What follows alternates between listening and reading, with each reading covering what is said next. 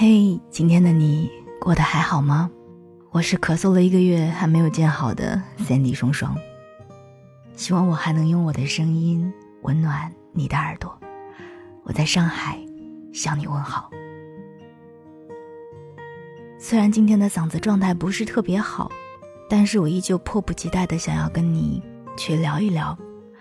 今天想要跟你分享一个相对比较现实。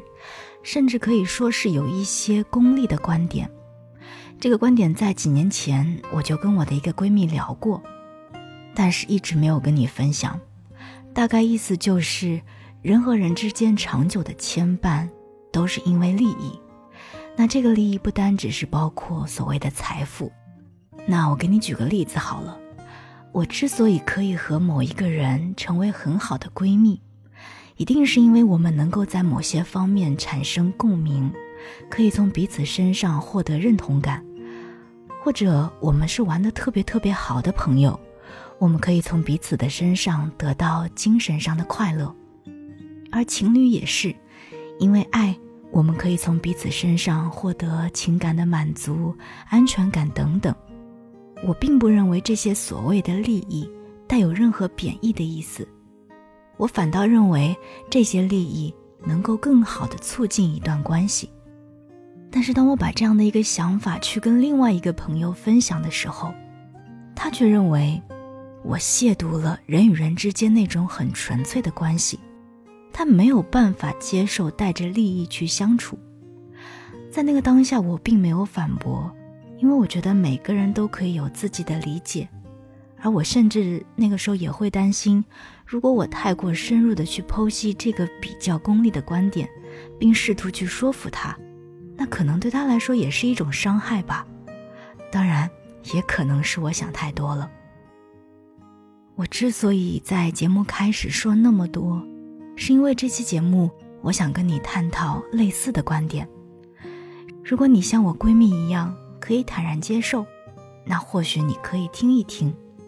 毕竟，我也是花了很长的时间，才开始慢慢的接受年龄和经历带给我的很多价值观的改变。那接下来，我们就来聊一聊关于交朋友这个事情。今天的节目很长，但我希望我的这份付出，能够为你的今后添一份力，加一把劲。谈到交朋友，早在几千年前，孔圣人就告诉我们一个择友的标准：义者三友，有直、有量、有多闻。意思就是讲直话、个性宽厚、知识渊博的朋友最值得深交。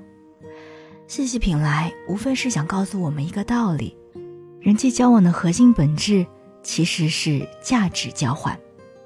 你的真诚、慷慨，亦或是你的经验、学识，这些都是你的价值。而最长久又深厚的关系，一定是靠交换来维持的。那首先我们要聊的是情绪交换。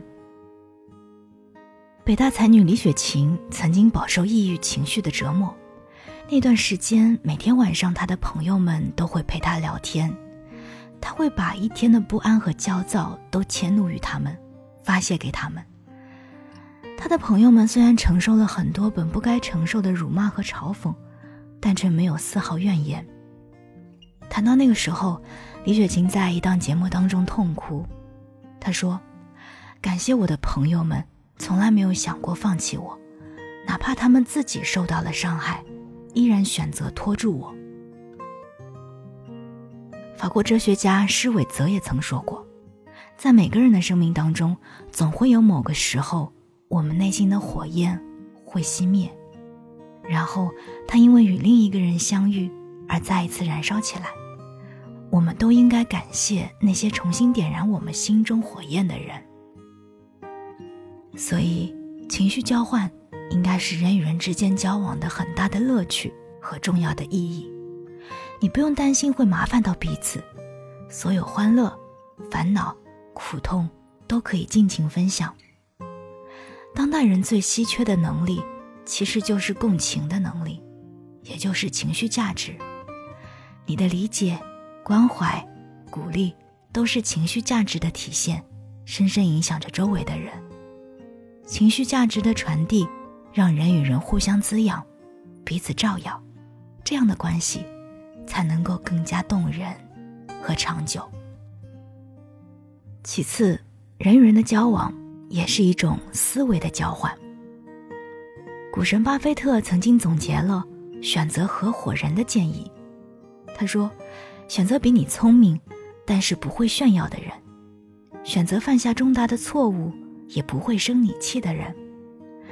友谊和生意向来不可兼得，可这么一对却交好了半个世纪。那他们就是巴菲特和查理芒格。他们两个人性格迥异，却在思想上高度契合，思维上互相弥补。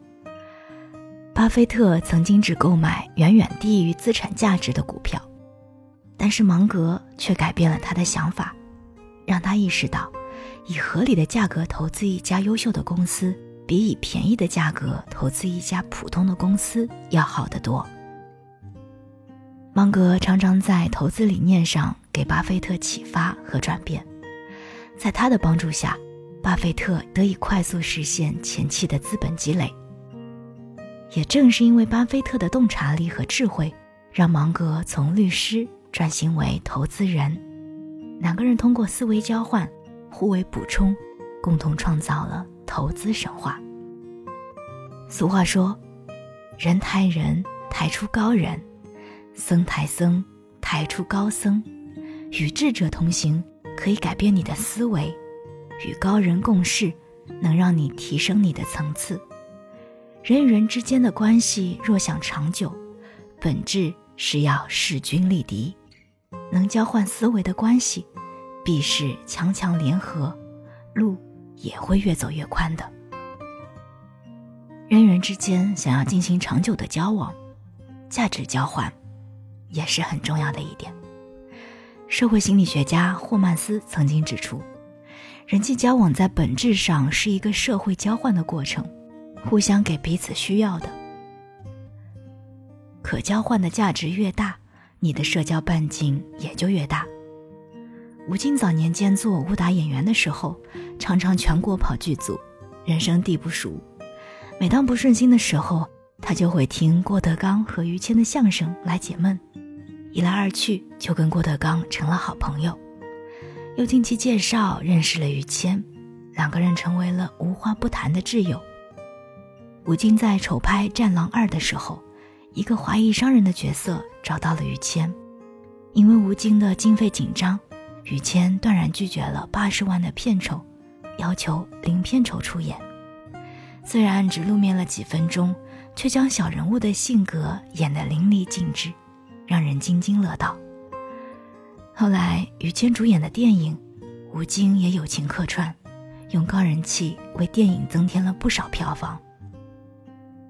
所以，很现实又残酷的真相是，当你自身无法提供价值的时候，友谊往往只是昙花一现，而只有彼此需要，才能相互连结。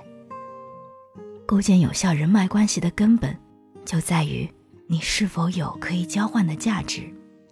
你的交换价值越大，愿意主动跟你打交道、主动帮助你的人也就越多。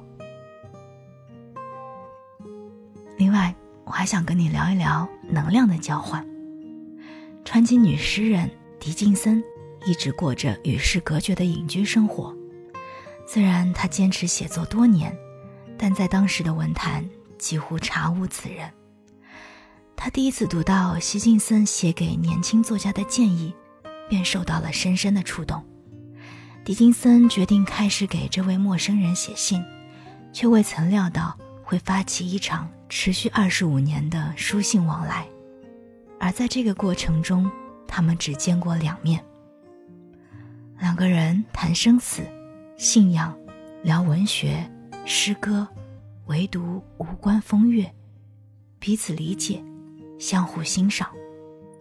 狄金森再也不会感到生活的沉闷和无聊，在和希金森通信的岁月里，他感受到生活的狂喜。和保存创造力需要的能量。而希金森在给狄金森的信中写道：“亲爱的朋友，有时候我会拿出你的书信，我能从他们那里获得奇特的力量。狄金森去世后，希金森为出版他的诗集四处奔走，为文学界留下一抹难忘的光辉。法兰克福大学曾做过一项研究，结果表明，每个人都有着独一无二的能量场，人与人的能量会相互影响和转化。你接触的人的能量状态会直接影响到你的生活状态，就好比我们常说的夫妻相，两个人在一块时间长了，总是会越来越像，其实就是彼此之间的能量相互融合。不是彼此增强，就是相互耗损。所以，好的关系一定是能量互为提升、互为补充的。只有保护好自己的能量，才能够收获长久价值的关系。作家莫言曾说：“一个人混到最后，一个朋友也没有，往往只说明了一个问题，那就是他身上没有值得别人交往的价值。”你是高山，自有龙腾凤舞；你是平原矮丘，就连山猪都留不住。人性是复杂的，希望我们都能够努力，让自己成为一个有价值的人。我是三 D 双双，我们下期再见。